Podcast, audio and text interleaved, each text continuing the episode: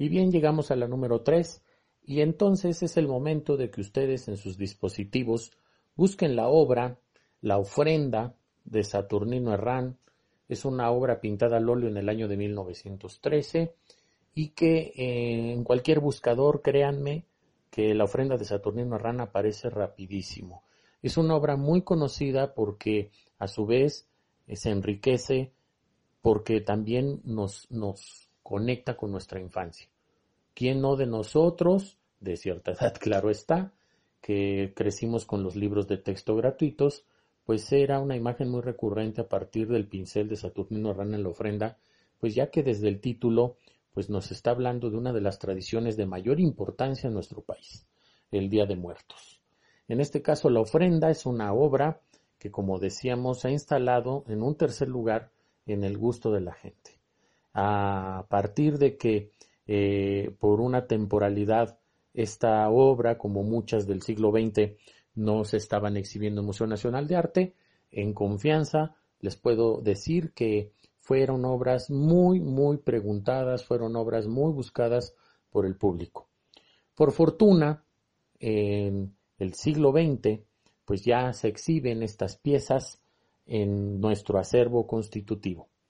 Bien, creo que ha sido como una entrada suficiente para poder hablar de la obra de Saturnino Herrán, en donde se desarrolla en un lugar también muy entrañable, ya que pues es el canal que se conecta con Xochimilco, con este lugar al sur de nuestra ciudad, un lugar lacustre, y que a su vez pues Saturnino, a partir de este año de 1913, pues a pesar de los estragos que pudieron haber en la Revolución Mexicana, pues aquí hay como una especie de recuerdo de una tradición muy importante.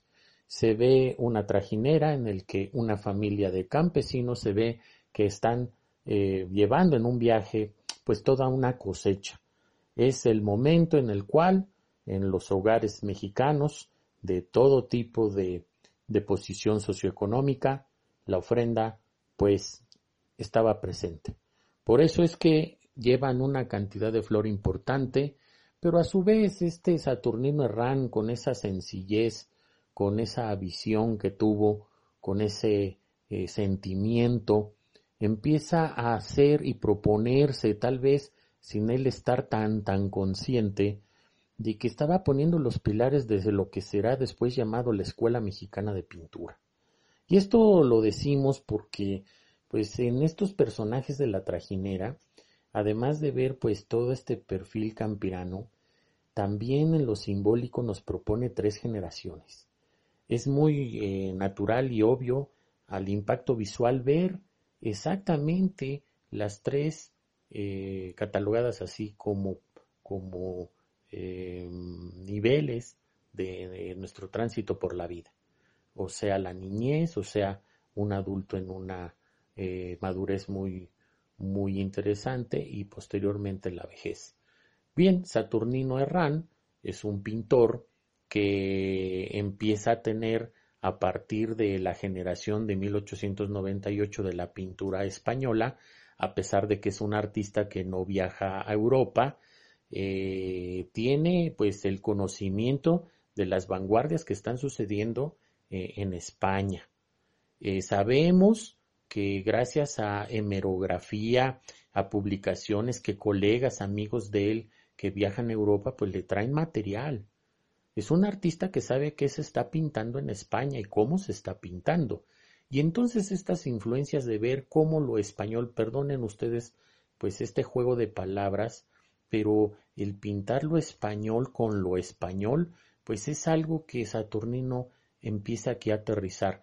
Y llama mucho la atención que lo está haciendo pues en años anteriores a lo que después conoceremos un movimiento mayor como la Escuela Mexicana de Pintura, insisto. Es así como vemos que pues la pincelada que utiliza Saturnino en esta obra de la ofrenda empieza a ser pues disipada, empieza a ser suelta, el modernismo obviamente eh, parece obvio en los colores que utiliza, en la manera que suaviza, en, los colores que superpone y que no necesariamente mezcla, y que también hay hay guiños que puede hacer un poco con la pintura que hace Joaquín Sorolla, este gran pintor valenciano español. Como les decía, pues eh, a pesar de que Saturnino Herrán viaja a Europa, pues no, no está en la ausencia total de, de lo que está aconteciendo. Además de que pues es entrañable el ver esta flor de cempasúchil y que en esta obra que espero que también ustedes estén disfrutando conmigo, pues podamos eh, enfocarnos, dirigirnos especialmente a la flor.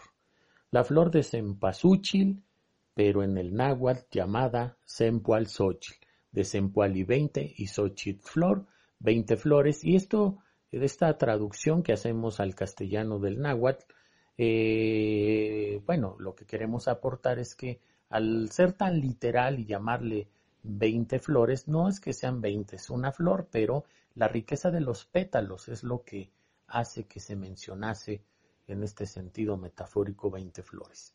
Eh, lo que quería hablar más que la parte gramatical o etimológica de, del vocablo, quisiera pues solamente hacer hincapié en la tonalidad.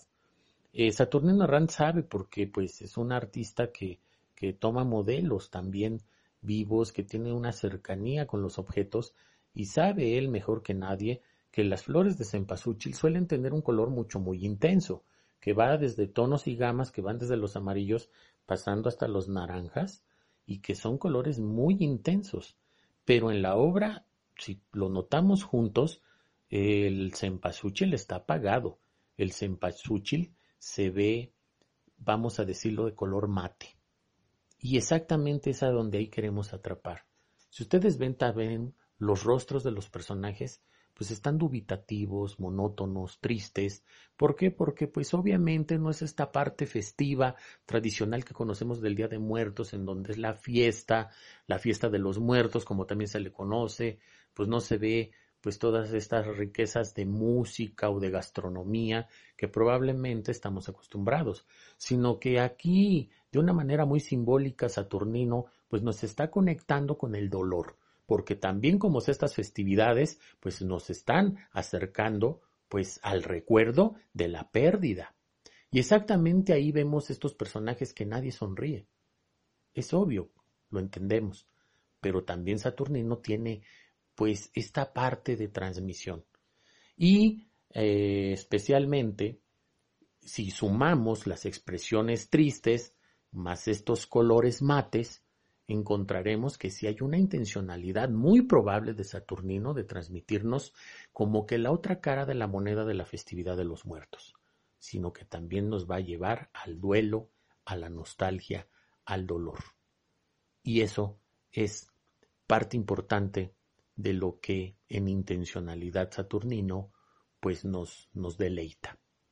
Es así como hemos llegado a la número 3 de estas obras más buscadas en el top 5 del público que nos visita en el recorrido guiado. Muchas gracias. Seguimos.